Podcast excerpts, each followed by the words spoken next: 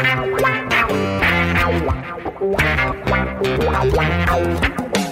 dois na barreira, correu, o rei atirou. O cara marca ação, samba lá, samba botou na frente a pênalti. Olha o Santos chegando a chance de mais um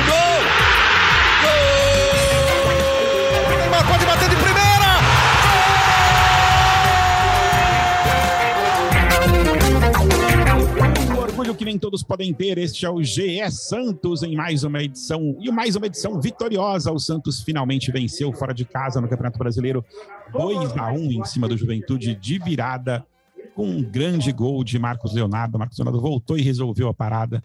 O Santos venceu, tirou aquele peso daquela série de derrotas e empates consecutivos. Derrotas não, né? A maioria empates. Mas enfim, venceu fora de casa, dando um ânimo para uma sequência super complicada que o Santos vai ter aqui em frente. Vou falar sobre isso com o Bruno Gilfrida e Bruno Gutierrez. Estamos com o time completo hoje aqui. Bruno Gilfrida, Bruno Gutierrez e Isabel Nascimento. Todo mundo aqui, começando como sempre pela Isabel Nascimento. Isabel, 2 a 1 para o Santos em cima do Juventude em Caxias do Sul, lugar onde invariavelmente a gente não vence, né? O Santos adora ser derrotado pelo, pelo Juventude em Caxias e ontem venceu muito por conta da ajuda do nosso querido Yuri. O melhor, melhor atuação que Yuri teve com a camisa do Santos foi ontem, sendo expulso e permitindo o Santos a virada. Foi isso, Isabel? Bom dia, boa tarde, boa noite a todos e a todas. Fico muito feliz de estar aqui com o time completo. Estou pronta para cortar todos vocês, não deixar ninguém falar. Sabia, Amaral, que me criticaram até no meu próprio Instagram. Mandaram um, um DM, uma DM para mim falando: Isabel, deixa de Frida falar. Então eu vou, tudo bem, eu vou pedir desculpa aí aos meus colegas, vou tentar deixar mais vocês falarem nesse podcast. Pois, que não é um Isabel, Belcast, né? Inclusive, o Gilfrida vai ter que fazer uma participação relâmpago hoje aqui, porque ele teve um problema caseiro. Gilfrida, você vai ser então o primeiro a falar hoje. Então tá bom, então tá bom. Deixa eu começar, que é, é, exato. Prometo ficar quietinho. Obrigado, viu, Isabel? Me falaram, me- ontem cruzei com, uma, com alguém aqui no corredor da, da redação e falaram assim para mim, nossa, aquela menina que é a influenciadora do Santos, né? Ela te interrompe bastante no podcast, né? A pessoa foi solidária a mim diante de tudo que eu passo aqui no podcast. É, mas falando do jogo, é, o, o Santos começou mal o jogo, né? Acho que muito abaixo do que se espera dele é, e muito abaixo do que o Santos pode apresentar, né? Justamente porque a gente viu isso é, nos, é, nos minutos finais do primeiro tempo e durante todo o segundo tempo. É, o Santos foi melhor do que o Juventude durante todo o segundo tempo e na reta final da etapa inicial. É, eu acho que não foi só por causa da expulsão do Yuri. Acho que a expulsão do Yuri, é, com certeza, contribui para isso, mas não foi só isso. Eu acho que o Santos soube aproveitar o recuo do Juventude. O Juventude recuou depois que fez o gol, deu muito espaço para o Santos. E o Santos soube é, aproveitar é, esse recuo do, é, do Juventude. Méritos do Santos. O segundo tempo foi todo do Santos. O Santos não, deixou o Juventude jogar. Claro que o Juventude também abdicou de jogar, mas o Santos não deu espaço para contra-ataque. O Juventude só chegou praticamente no segundo tempo, se eu não me engano, no escanteio no final, que teve aquele, aquele, aquela reclamação de pênalti do Velasquez que o juiz acabou mandando seguir. Mas o Santos fez o segundo tempo muito sólido e, claro, não dá para a gente não falar do Marcos Leonardo né, e do Ângelo, essa dupla aí praticamente imbatível do Santos. A torcida confia muito nesses dois. Com certeza darão muitas alegrias ao torcedor enquanto estiverem juntos. E ontem deram mais uma amostra disso. O lance do segundo gol do Santos é todo protagonizado pelos dois, principalmente pelo Marcos Leonardo. Ele recebe um lançamento do Bauerman que foi praticamente um chute para frente, né?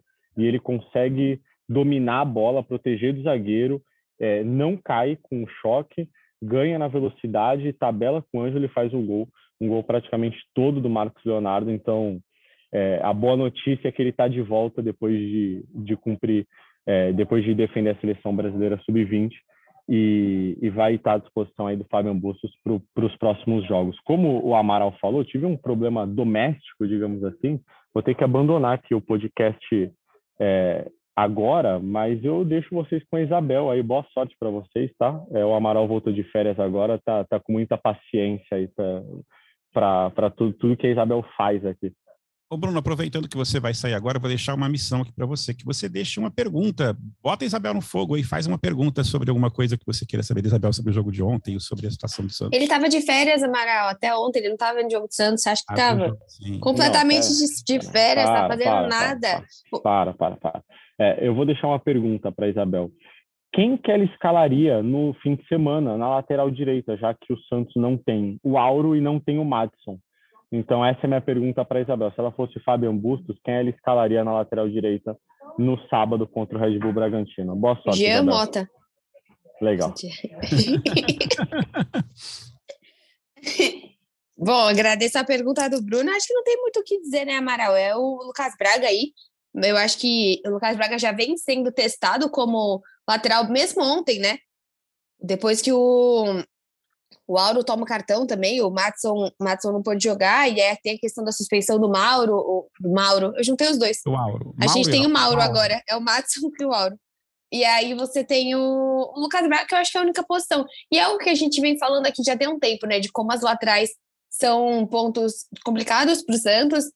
Acho que o Felipe Jonathan até que não fez um jogo tão, tão ruim ontem, né, fez um jogo muito melhor na outra partida que ele entrou, né, contra o Galo mas eu vejo muito o Santos que tem essa, é, esse ponto aí da lateral direita, algo que precisa olhar, principalmente nessa janela, né? Mas bom, já respondi a, a pergunta do, do Bruno e não vou dar corda para os haters que falam que eu, teoricamente, não deixo as pessoas falarem. Muito bem, Isabel. Muito bem. E, e, e, assim, obviamente que as melhores notas de todo mundo que, que de toda a imprensa foram para Marcos Leonardo e, e Ângelo, né, pela, pela definição do jogo. Mas uma das grandes polêmicas do pós-jogo na torcida Santista era a atuação de Johan Julio. E eu já cansei de criticar o Julio aqui nesse podcast, o Bruno também, a Isabel também. Nós temos essa picuinha aí em relação aos dois equatorianos que o Bustos trouxe, que a gente acha que eles são meio protegidos, etc. Mas para mim, ontem o Julio jogou bem.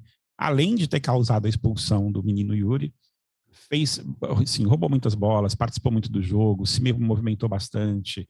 Enfim, eu, estou começando a achar que ele será de fato um cara útil para o Santos na temporada, assim? Porque vai ser um cara que talvez não seja um titular absoluto quando a gente estiver com o time completo, quando tiver com o Ângelo, com o Marcos Leonardo, com o Léo Batistão jogando, mas seja um cara ali que vá ser uma opção, até porque a temporada é puxadíssima, o Santos vai precisar de opções no ataque. Você gostou do Julio ontem, Bruno? Ou eu que estou simpático demais a causa? Não, salve, salve, Amaral, Bel, todo mundo que escuta nosso GE Podcast. Não, eu acho que o Julio ontem até comentei com, com o pessoal do, da equipe do Jet São Paulo, né, tudo, que o Julio fez a melhor partida dele pelo Santos ontem. Taticamente falando, ele foi muito bem aplicado. Eu costumo falar que ele é um operário da bola, né? Então é um cara que é assim, o Bustos pede para ele acompanhar o lateral até o fundo, ele vai fazer isso durante 90 minutos pede para cercar um cara a todo momento, ele vai fazer aquilo. Mesmo que sacrifique ele no jogo ofensivo, que ele não seja tão participativo, ele vai cumprir a, a missão que foi dada para ele. E como você falou, Amaral, ontem ele roubou muita bola, ele foi ali muitas vezes atrás né, da linha da, da intermediária para dar o combate, para recuperar, para tentar dar esse primeiro passe. Ele tem uma jogada que contra o Ceará, se não me engano, isso já ficou muito evidente, até no gol anulado do Batistão, que junto com o Fernandes ele dá o primeiro combate. Quando o, marca, o jogador adversário protege a bola para o Julio não chegar, o Fernandes chega junto e rouba a bola. E eles fizeram isso de novo contra o Juventude. E ofensivamente, apesar dele ter as suas limitações, ele conseguiu dar, por exemplo, assistência para o gol do Eduardo Bauerman, né? É uma cobrança de falta do, do Johan Julio. Ele conseguiu fazer uma outra jogada ali, que ele conseguiu encontrar o Marcos Leonardo, o Marcos Leonardo rolou para o Ângelo, o Ângelo acabou chutando para fora. Então, o Julio ele tem suas qualidades, é lógico que ele não é o craque, é lógico que ele não é um jogador acima da média, a gente não vai esperar dele dribles e jogadas de efeito, mas é, é um cara que se entrega muito em campo. Eu acho que por isso até tem a expulsão, por exemplo, do lance do Yuri, é uma jogada que o, que o Julio não desiste em nenhum momento da bola. Ele dá o primeiro combate, dá o segundo, no terceiro ele sofre a falta do Yuri. Isso mostra que é um cara que realmente ele se doa em campo, apesar das críticas né, de boa parte da torcida. É, agora, Isabel, trazendo você de volta para o papo aqui, dessa vez sem, sem limitação de tempo, a gente promete. Você, assim, é, o torcedor do Santos está numa, numa, num, num carrossel ali de ficar um tempo otimista, um tempo pessimista, então a gente ganha um jogo, vai bem no jogo fora contra o Atlético Paranaense, fica otimista, aí joga mal contra, contra o Inter e não consegue vencer, fica pessimista de novo, aí consegue arrumar um empate contra o Atlético Mineiro, fica otimista de novo, e ontem uma vitória que estava fazendo muita falta. Se, assim, pensando no, no campeonato a longo prazo, que, que você está esperando hoje desse time, assim, desse, desse elenco do Santos? É um elenco para ficar entre os seis, oito primeiros? É, ou é sonhar demais esse tipo de coisa? Olhando o que o Santos tem hoje, sabendo que a gente vai ter em breve uma janela de transferências que pode não só desfalcar o Santos, né, alguns jogadores do Santos aí visados pelo mercado, como pode é, trazer reforços para os outros times. O Flamengo está contratando, talvez o Everton Cebolinha venha. Enfim, vai saber que, que outros jogadores chegarão aí a partir de julho. Hoje você colocaria o Santos em que patamar do Brasileirão? Olha, Amaral, eu acho que assim, por mais que a gente às vezes fique muito chateado com o momento do Santos, ou com os poucos é, ou com os poucos reforços que a gente pode ter, ou com o elenco curto, eu acho que não dá para a gente sempre olhar para o Flamengo, né? Sim, tem um possível é, o Everton Cebolinha chegando, o Galo provavelmente pode se mexer no mercado, eu sei que o Palmeiras também olhou para o mercado sul-americano, mas assim, a gente sabe, por exemplo, que o Santos ele tem um elenco curto, o próprio Inter tem um elenco curto, o próprio Corinthians tem um elenco curtíssimo, e o Corinthians também joga duas vezes, obviamente, nesse que a gente joga contra, contra eles, eles jogam contra a gente, mas eles têm esses jogos, o Corinthians também enfrenta duas vezes o Boca, enquanto a gente enfrenta o Tátira. O Corinthians também tem esse elenco curto, o São Paulo também não tem um elenco tão extenso, porque gastou pra caramba no ano passado. Então eu, eu vejo o Santos hoje com um time que consegue ficar de maneira. Deveria, tá? Confortável até o nono, décimo colocado. Eu acho que assim, a gente brigar para um, para não cair esse ano seria um grande absurdo, porque até vou abrir nesse, nesse momento hoje a Campeonato Brasileiro. Aqui, porque a tabela do Campeonato Brasileiro, a gente vê o próprio o jogo do Juventude ontem, a gente vê times que de fato estão com um momento muito mais complicado que o Santos, tem um elenco bem mais fragilizado que o time do Santos. É, a gente tem aqui, por exemplo, o próprio Fortaleza, o próprio Cuiabá. Acho que o Botafogo ainda consegue é, ter dias melhores aí, mas é um Botafogo que também está em outras frentes, né? Se eu não me engano, o Botafogo, Botafogo é, vai jogar contra o América, acho que agora na Copa do Brasil, tem um jogo complicado na Copa do Brasil. O próprio Flamengo, que por mais que tenha um time, mas tá, trocou de técnico agora. O time talvez seja a maior pressão que a gente veja no Campeonato Brasileiro é, eu, eu vejo muito um Santos que conseguiria ficar assim, de maneira confortável aqui nessa zona verde, né? Zona de grupos de classificação para a Copa Sul-Americana. Não acho que é um Santos que ficaria confortável até o sexto colocado. Neste momento, né, 2h26 do dia 15 do 6, a gente está no sexto lugar. A gente sabe que uma, só, só o Santos jogou, né? Então é complicado que todo mundo perca ao mesmo tempo embaixo do Santos mas eu vejo que é um Santos que conseguiria sim, Amaral, ficar confortável, porque bem como você trouxe, tivemos seis jogos sem vitórias, só que dentro desses seis jogos fizemos um bom jogo contra o Palmeiras, um bom jogo contra o Atlético Paranaense, um bom jogo contra o Atlético Mineiro e um bom jogo contra o Ceará. A gente fez dois jogos ruins, Goiás e Inter. Então, eu vejo muito é, como um Santos que está jogando melhor, que é o que a gente pede. Ontem foi um jogo excepcional? Não, não foi. Mas saiu com a vitória no, contra é, temperatura de 10 graus, um jogo chato de ser jogado. E só também respondendo a questão do Julio, eu vejo muito o que o Bruno fala, assim, o Julio, ele faz, o, o que ele sabe fazer, ele faz bem. Ele é um cara que rouba a bola, ele é um cara do que consegue começar o contra-ataque, ele não é o cara que vai correr o contra-ataque, mas ele é o cara que rouba essa primeira bola, e ele é um cara que prende a bola. Quando você tá no estádio, é muito nítido você ver isso. O Julio vai em todos os caras conseguir pegar essa bola de volta. Ele perde a bola, ele quer de volta. Ele não é o atacante que aparece lá na frente, ele não vai driblar, ele não vai fazer uma baita finalização, mas ele é um cara extremamente insistente ali na, na no jogo dele. Né? Então eu também vejo isso. Eu vejo que o Julio ontem melhora e é o que a gente não vê no Angulo. O Julio, sim, tem alguns jogos que ele mostra assim, uma evolução, ele é limitado, mas ele faz bem o que ele se propõe a fazer. Diferente do Angulo, que eu não acho, sinceramente, que eu não vi nenhum jogo bom dele até agora. É verdade. Agora, independentemente das, das questões polêmicas em relação aos, aos equatorianos, é, uma coisa que vai ficando claro para mim a cada jogo do Santos nessa temporada sob o comando do Bustos, é que para mim o trabalho do Bustos é o melhor trabalho do Santos desde a era São Paulo, para mim. É, a forma como ele está fazendo o Santos jogar, a forma como é, o Santos está vendendo caro as derrotas, né? O Santos no brasileiro perdeu três partidas, perdeu para o líder do campeonato, para o Palmeiras, num jogo que a gente poderia ter vencido até, né? Dependendo de, de algumas circunstâncias. Perdeu para o Goiás, que aí sim foi uma atuação bem ruim e perdeu para o São Paulo num jogo que teve aquela polêmica toda, aquele pênalti maldito do Rodrigo Fernandes, enfim, que também poderíamos ter saído sem a derrota. E vários empates que a gente teve contra o Ceará, contra o Inter, que a gente poderia ter saído de campo. Não, mas o Ceará também é um negócio do Batistão, né? O Ceará é um jogo que dá raiva pra caramba. Estágio Sim. lotado, jogo bonito pra caramba, Batistão nas suas melhores atuações. Aí, 10 minutos antes do gol, pega aquela falta que até hoje dá raiva, tá maluco? Mas enfim, eu, eu acho que o, no geral, o time do Santos é um time que é cascudo, né? Que, e fazia tempo que o time do Santos não era cascudo, né? A gente sempre. É um time chato, é, é um isso mesmo. Chato, né? Um time que vende caro as derrotas. É um time chato. Né? Mas, é ao mesmo tempo, ele. É aquela coisa, né, Amaral? Você joga contra o Juventude, você joga contra o Atlético, você não sabe o Santos que vai aparecer. Então, uhum. isso que é interessante. A gente pode, na próxima partida, Red Bull em casa, desfalcada, né? O Santos sem Madison, é um Santos, não sei se, se é, Santos sem Madison, né? Sem a lateral. No Batistão, talvez não volte, não sei como, como vai ser até sábado.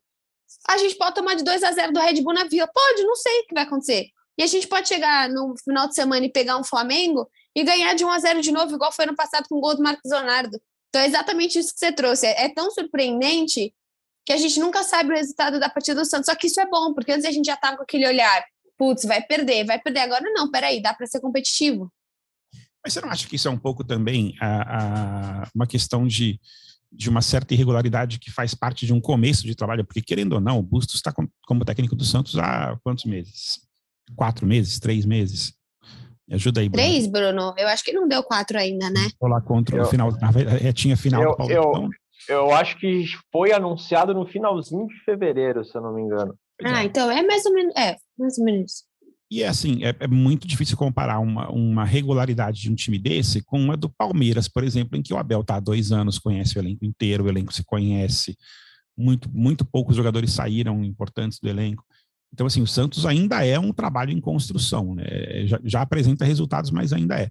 Estou exagerando, estou otimista demais, Bruno. Eu dá para falar que o trabalho do Bustos é o melhor desde, desde São Paulo.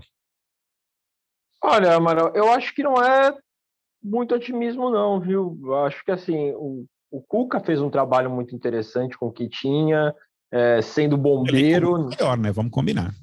Sim, sim. É um elenco que já, conhece, já se conhecia mais também.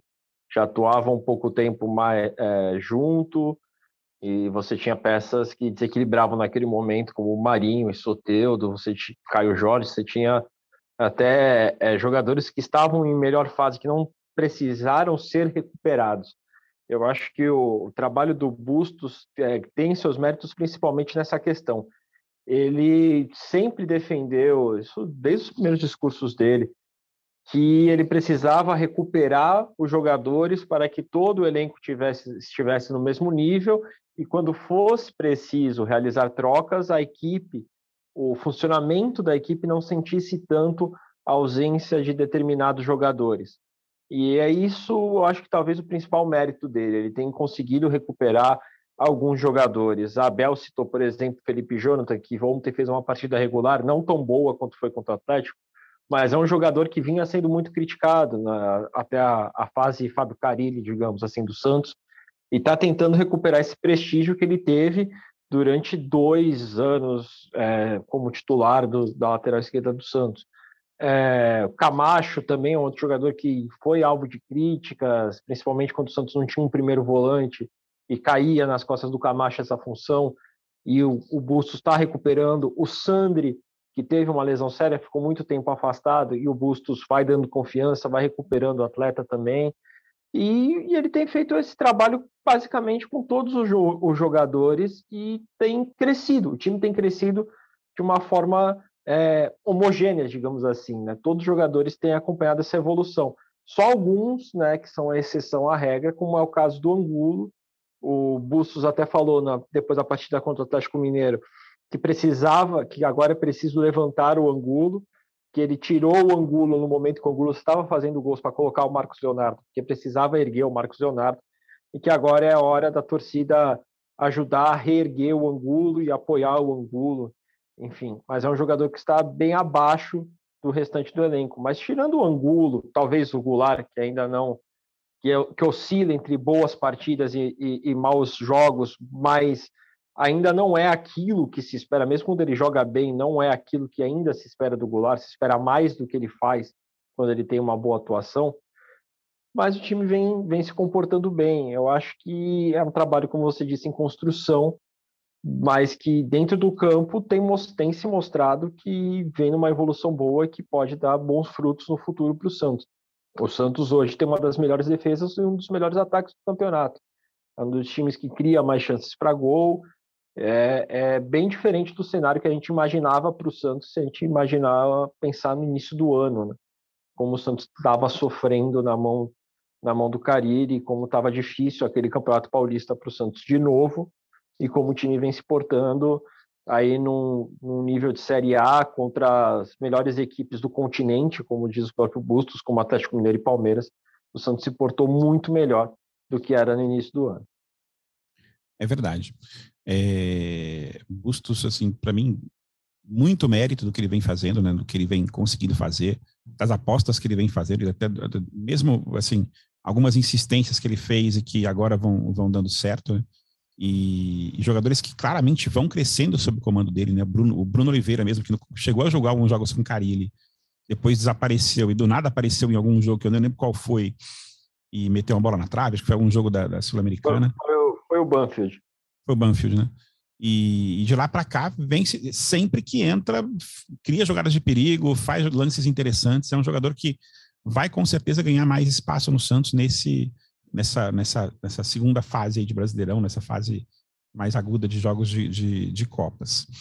É, agora, um, um, tem dois temas para levantar ainda, que são o, Rodrigo, o, Ricardo Goulart e o Sandri. O Ricardo Goulart, infelizmente, o Gilfrida não pôde continuar aqui no nossa, nosso papo, mas durante o jogo ontem, o, o Gilfrida fez um post no Twitter falando que, mais uma vez, o Ricardo Goulart não vinha jogando bem, e que ele não vinha jogando bem por causa do posicionamento que o Bustos exige dele, que é um posicionamento mais avançado, que ele gostaria de jogar mais como meia, como ele já, falou, etc., e que não existe essa posição no esquema tático do, do, do Bustos.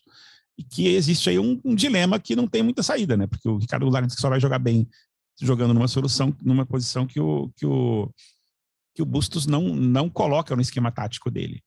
É, por outro lado, eu acho que, e aí eu estou fazendo um lado menos, menos analítico e mais torcedor, eu acho que falta ainda para o Ricardo Goulart um, um, aquela, aquela gana, não vou nem dizer que é a gana, é a vontade que ele tem, mas de um, um posicionamento certo no lugar, no, mesmo com o time jogando nesse esquema, parece que ele está sempre escondido, é muito esquisito para mim a, a, forma como o Ricardo Goulart atua.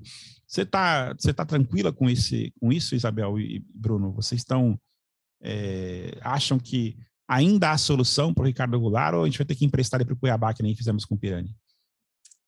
Nossa, Amarão. Olha, falando nisso, eu acho que. eu ia dizer que às vezes eu pensava que o Pirani podia ser mais promissor do que o Ricardo Goulart esse ano, porque pelo menos dá para vender. É, eu acho que, assim, o Goulart, nesse momento, ele é um cara que. Esse tipo de tweet, né, que a gente vê do Bruno, me mostra muito não tem como o Santos jogar em função do Ricardo Goulart, sabe? Mostra muito uma vontade do Ricardo Goulart de jogar em uma posição e acabou. A gente acabou de falar no começo do podcast que o Braga talvez jogue de lateral. O Braga já jogou nas duas pontas, já jogou de lateral. O Johan Julio já jogou nas duas pontas, já jogou no meio de campo. Então, assim, eu não tô falando que o jogador, de fato, ele precisa fazer tudo isso. Ontem, o próprio Zanocelo foi um cara que não estava só de volante. No primeiro tempo, o Zanocelo estava criando, estava de volante, mas estava de meia.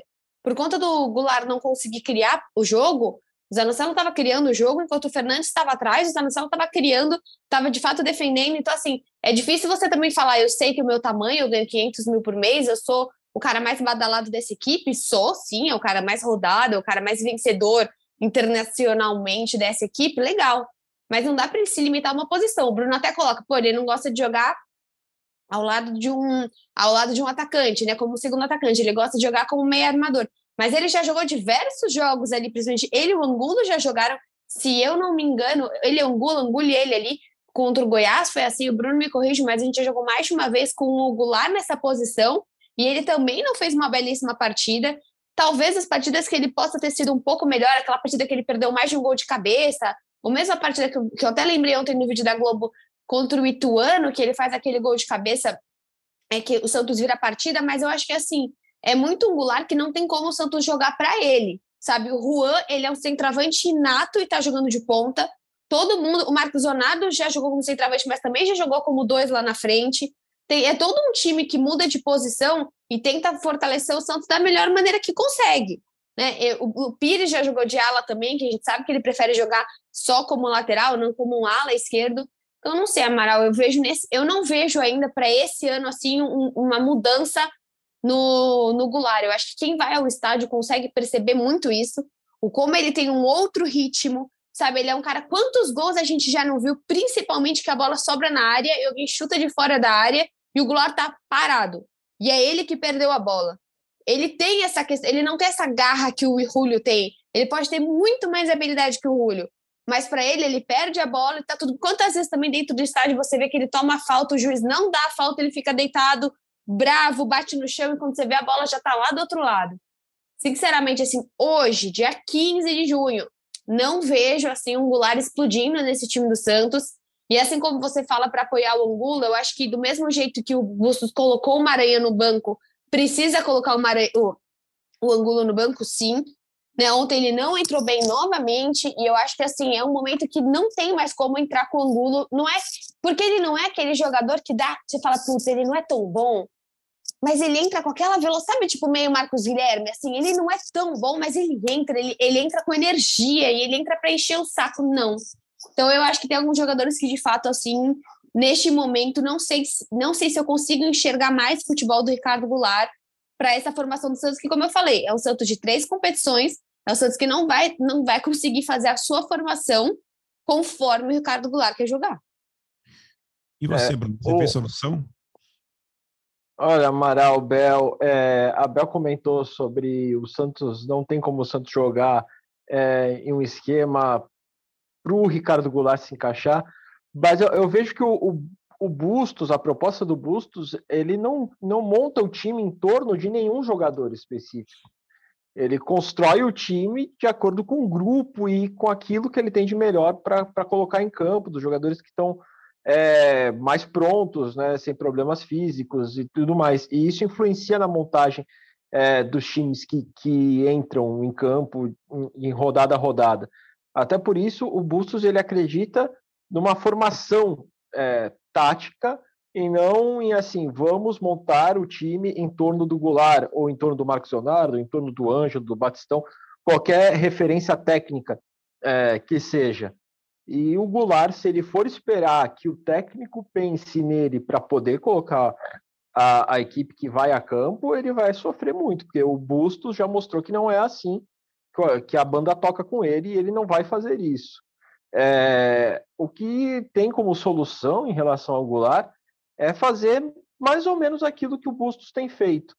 É, lógico que essa partida contra o Juventude é um pouco ponto fora da curva em relação ao que ele tem feito. Ele falou até que no primeiro tempo não fizemos nada do que tínhamos planejado, e, e, isso ficou claro porque o Santos começou o jogo muito mal. Ele falou talvez pelo cansaço, por causa de viagem, jogo, tudo mais, mas que não era desculpa mas que o Santos não atuou da maneira que o Bustos queria, e isso até influencia também na, na, na atuação do Ricardo Goulart. Quando a gente vê o esquema tático, o esquema não, né? A, a escalação do Santos, a gente imagina que poderia jogar no 4-3-3 com o Goulart de falso 9, mas quando vai a campo é um 4-4-2 com dois atacantes, com Goulart e Juan na frente, e aí é o que o Bruno falou do segundo atacante, o, o Juan sendo a referência e o Goulart sendo o segundo atacante, que ele não funciona, não funcionou em nenhum momento no campeonato. É, Curitiba e Santos pela Copa do Brasil no Couto Pereira é um exemplo clássico que, que o Goulart não funciona como segundo atacante, ainda mais com um atacante que é mais finalizador, como é o caso do Juan, como é o caso do Angulo, que o Marcos Leonardo tem uma velocidade, uma, mais habilidade que os outros dois, e não funcionou de novo. O Goulart ele funciona, é, Amaral, Bel, é, pessoal que escuta nosso o nosso podcast. É, o Goulart funciona quando o Santos joga num 4-3-3, o Goulart é o terceiro jogador do meio. É, entre o, o, Rodri, o Fernandes, o Zanocelo e ele. E daí vem três atacantes na frente, vem o Batistão, o Marcos Leonardo e o Rúlio, ou o Ângelo, o Marcos Leonardo e o Rúlio, Lucas Braga tá, tem, jogou algumas partidas no lugar do Rúlio, enfim.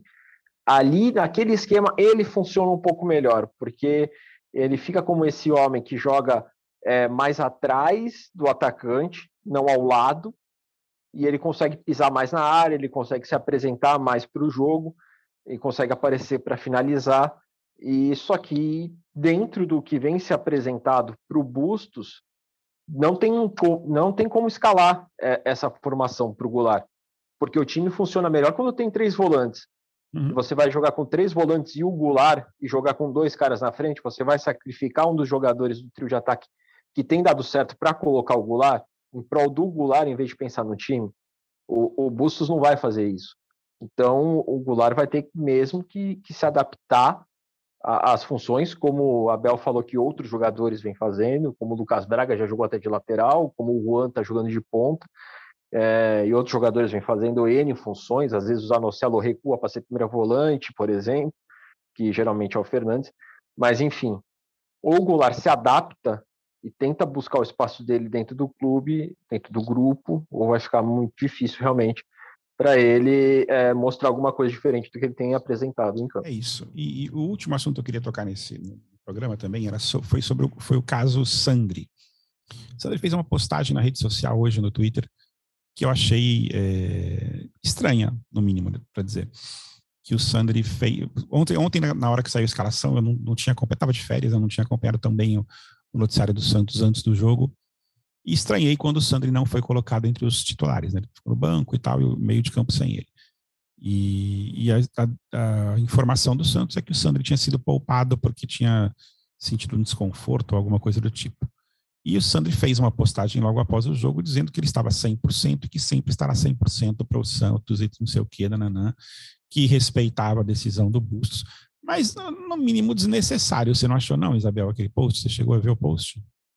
Eu vi, sim, foi até em cima do tweet do Gilfrida, né? Então eu acho que assim, é bem, bem chato, Amaral. Eu acho que é bem uma coisa de imaturidade, assim, acho que ele foi um pouquinho irresponsável nesse, nesse tweet. É claro, ele é, um, ele é um cara jovem, né?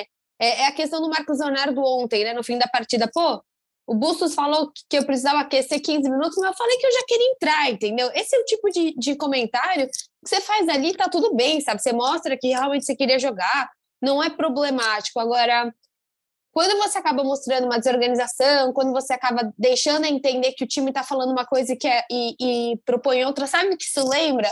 Lembra aquele momento do Marinho? ah, o uhum. Marinho tá com lesão X, ah, não, mas tá com Y ah, não, todo mundo contra o departamento médico. Eu acho que é uma coisa que não precisa, é uma coisa que, por mais que nós podemos é, falar várias N questões sobre o Bustos, ele é um cara que, teoricamente, ao nosso ver, tinha o elenco na mão, no sentido de ter um bom relacionamento. E aí, depois dessa, você começa a achar um pouco estranho. Você, poxa, o que está acontecendo aqui? Porque, assim, não faz sentido nenhum você não jogar com o Sandri. O Sandri, ele, ele... É a gente falou no último podcast, né, Bruno? Ele, ele é um volante que não torna o jogo defensivo, ele é um cara da bola parada, ele ajuda muito mais ofensivamente do que o Goulart, mesmo se tratando de um meia e de um volante. Então, achei um pouquinho desnecessário, Amaral. Confesso que talvez ele esteja super chateado, talvez ele esteja segurando isso já tem um tempão e aí ele pôs para fora. Pode ser. Mas eu acho que nesse momento foi um comentário do Sandri que não foi, não vi tanta necessidade dele fazer isso tão abertamente. Pô, tá bem chateado? Chega com o Edu Dracena. Edu, olha o que postaram aqui que eu tô com conforto. Tô confortável pra caramba, quero entrar. Então, assim, é, acho que poderia ter sido mais. Poderia ter sido lidado de outra forma, Amaral. E você, Bruno, que acompanhou também a apuração do, do Gilfrida, o que você achou do post do Sandri? É, olha, Amaral, eu vejo que o, o Sandri fez uma postagem é, jogando um pouco para a torcida, sabe? às vezes é, a, a, imprensa publica é, alguma informação em relação a desgaste, que o jogador precisou ser preservado e a torcida pode pensar assim, pô, o cara veio de lesão e está sentindo desgaste, jogou duas partidas, já está sentindo desgaste e tal, e às vezes é, ele pode sentir que isso dê alguma insegurança para o torcedor do Santos em relação a ele, e daí ele quis é, botar ali é, expor que ele estava 100%, que ele poderia jogar, que foi uma escolha do, do técnico. Às vezes não era nem, nem a intenção dele expor é, o Bustos nisso, era, uma, era a questão de, de defender a, o físico dele, de falar que ele está bem, de falar que ele não tem problema nenhum, que está tudo certo e que ele poderia ter jogado e que ele está à disposição para o próximo jogo. Eu acho que talvez tentando limpar a, a barra dele, né, e tentando deixar para a torcida claro que ele não tem nenhum problema físico, ele acabou acertando, mirou em uma coisa e acertou em outra. Daí dá, dá a entender né, que ele ficou descontente de ter ficado no banco, de não ter entrado em campo. É, lógico que a lesão do Maicon atrapalha também com que o Sandri possa entrar, porque você precisa gastar uma substituição logo no começo da partida. A expulsão do Yuri também atrapalha a entrada do Sandri, porque muda o planejamento do jogo de, no meio do, da partida, né, no intervalo. Mas ele, ele ficou descontente, claro, né? Eu acho que assim como o Marcos Leonardo falou depois da partida, todo jogador quer jogar todo jogo, e assim como o Marcos Leonardo é dessa maneira, o Sandri também é. O Sandri tem vontade de jogar todo jogo, o Sandri quer ser titular toda a partida. É, é bom ter jogadores assim, né, fominhas, né, digamos assim, que querem entrar a todo tempo. E, mas eu vi, eu vi dessa forma. Às vezes ele tentou limpar um pouco a barra dele e acabou é, sujando um pouco para o treinador. É, deu ali uma, uma má interpretação de que ele, ele ficou ali descontente com a opção do técnico. Mas acredito que isso deva ser uma coisa bem passageira, né? Sim, sim, também não, não, vejo um grande motivo para crise. Achei que ele deu uma mancada, mas assim, cara, sim. acho que a, a torcida já está acostumada, tá começando a se acostumar e sabendo que é, nesse, nessa temporada 2022 com o Santos, nesse tanto de campeonato que ele continua disputando, e se Deus quiser continuará disputando, vai ter que rodar elenco, não tem jeito, cara. Se colocar sempre os mesmos 11 para jogar, vai quebrar a gente. Inclusive, ontem eu tô, tô bolado aqui com o Maicon, querendo saber se Maicon jogará logo ou se vai ser um problema maior, porque ontem foi a vez do Maicon sentir, né? E cada jogo tem um jogador que sente, assim, é, vai virando uma preocupação, que em cada momento você perde um jogador. Então é, é isso, cara. Descansa um joguinho, Sandri. A gente adora você. Eu, pelo menos, sou super fã do, do, do futebol do Sandri. E, ele, em 2020, foi um dos grandes jogadores do Santos da campanha da Libertadores. Aí ficou um tempo jogando mal, teve a contusão, etc. E esse ano, quando tá agora voltando a jogar muito bem nos últimos jogos, é, e, e, esperamos que ele continue assim para as próximas partidas, porque para mim, o meio de campo titular do Santos são os três volantes: né? são o Sandri, o Rodrigo Fernandes e o, e o Zanocelo. Né? Os três jogando ali, para mim, é a formação que eu acho mais bacana que eu vi o Santos jogando esse ano. É, por fim, os palpites. Bruno, Bruno Gutierrez quer começar? Vamos lá, é, Santos e Bragantino, é, dois times que têm ali campanhas um pouco parecidas até no brasileiro. O Bragantino oscila bastante. Acredito que o Santos consiga vencer, é, talvez ali um jogo até parecido com o que foi no passado, um 2 a 0 e consiga aí subir um pouco mais a tabela, se aproximar mais é, desse G4 no Brasileirão. Eu vou no 2 a 1 naquela noite fria na Vila Belmiro, que vai ser o sabadão ali, aqueles 6 mil pessoas, 7 mil pessoas que teremos na Vila, porque é difícil nesse horário ter um público maior do que esse.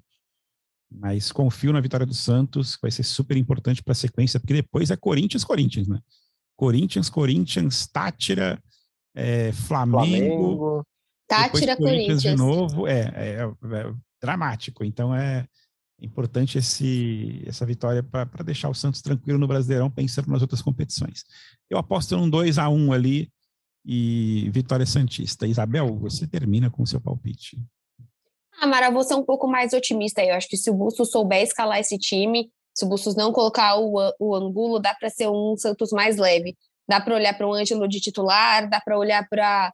Ah, não quer para o Ângelo, dá para você olhar para o Barbosa, assim, tô sonhando, mas dá. Dá para você manter o Juan, dá para você fazer um jogo bem interessante, manter também o Julio, que é um jogador que ele gosta, que a torcida tá gostando mais, tá vendo a entrega do Julio. Então eu veria até um 3 a 1 assim. Vou tentar um 3 a 1 de novo. Acho que dá para o Santos.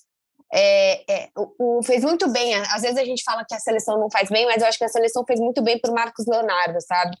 Ele conseguiu ver que, sabe, é um jogo de. Acho que foi 7 a 0 ou 7. Não sei se foi o fatídico 7 a 1 acho que não foi. Foi 7 a 0 Mas ele fez quatro gols e quatro belos gols, mas simplesmente gol de centroavante, teve até cavadinha. Então, assim, é um jogador que volta da seleção com a faixa de capitão da seleção, fazendo quatro gols, sendo centroavante da seleção. Então, sabe, eu até falaria pro Tite, brincadeira. Mas eu acho que é um cara que vem de outra. vem com um, um outra, uma outra ambição dentro do Santos, sabe? e que, e que vai querer mais uma vez marcar, fazer presença. Se eu não me engano, hoje eu estava até vendo no, no Seleção, é, no Sport TV, falando que acho que ele é o quinto gol, né, Bruno? Se eu não me engano. Acho que são nove jogos e cinco gols, é algo assim, que é um dos, dos artilheiros aí do campeonato. Então, vou assumir aí um 3 a 1 Muito bem. Todo mundo otimista, espero que a gente acerte que o Santos vença. É, ah, duvido. Gente, não, a gente sempre espera uma coisa do jogo, sempre, e nunca é tipo assim, a gente espera e sempre vai pro negativo, é tipo, jogo contra o Galo, o que, que você espera? Nossa, dor e sofrimento, a gente ficou, do fim a gente ficou bravo que dava para vencer, sabe? Então, é, a gente nunca sabe o que dá para acontecer no Santos. Pois é, eu, por exemplo, estou super otimista com o Santos nas duas Copas, eu acho que o Santos passa nas duas. Mas, enfim, vamos ver, né? É, com o Tátira, obviamente que o Santos é super favorito, mas contra o Corinthians é um jogo bem equilibrado, até com um certo favoritismo para o Corinthians. Mas eu aposto, eu, tô, eu apostaria hoje no Santos, no, no, na, na, classificação do Santos. Pelo menos não tem o Jô, né? O Jô gosta de fazer gol contra, contra o Santos. A gente fica por aqui. A gente teve hoje os trabalhos técnicos de Maurício Mota e de. Quem mais teve técnicos hoje? Lucas Garbelotto, que está em São Paulo, que eu esqueci, porque eu não estou vendo a carinha dele aqui, eu esqueci do Lucas. Trabalhos técnicos de Maurício Mota e Lucas Garbelotto. Participação especial de Bruno Gilfrida. O Bruno fez ali o seu. Parece aquele cara que é o, é o ator que faz só a primeira parte da novela, depois ele morre no, no sexto capítulo. Foi a participação do Bruno Gilfrida hoje.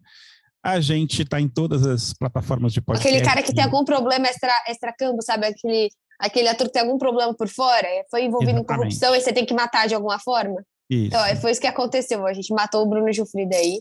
Não, não é. funciona mais dentro do nosso podcast. Ele morreu, morreu. mas passa bem. Morreu, mas passa bem. Voltar na, na, próxima segunda, se deu, tudo der certo. Ou no próximo domingo, né? O jogo é no sábado. É, então a gente volta depois do jogo contra o Bragantino. O podcast está em todas as plataformas de áudio, no GE, no Google Play, no Spotify, no Deezer, onde você quiser. Um grande abraço e até a próxima.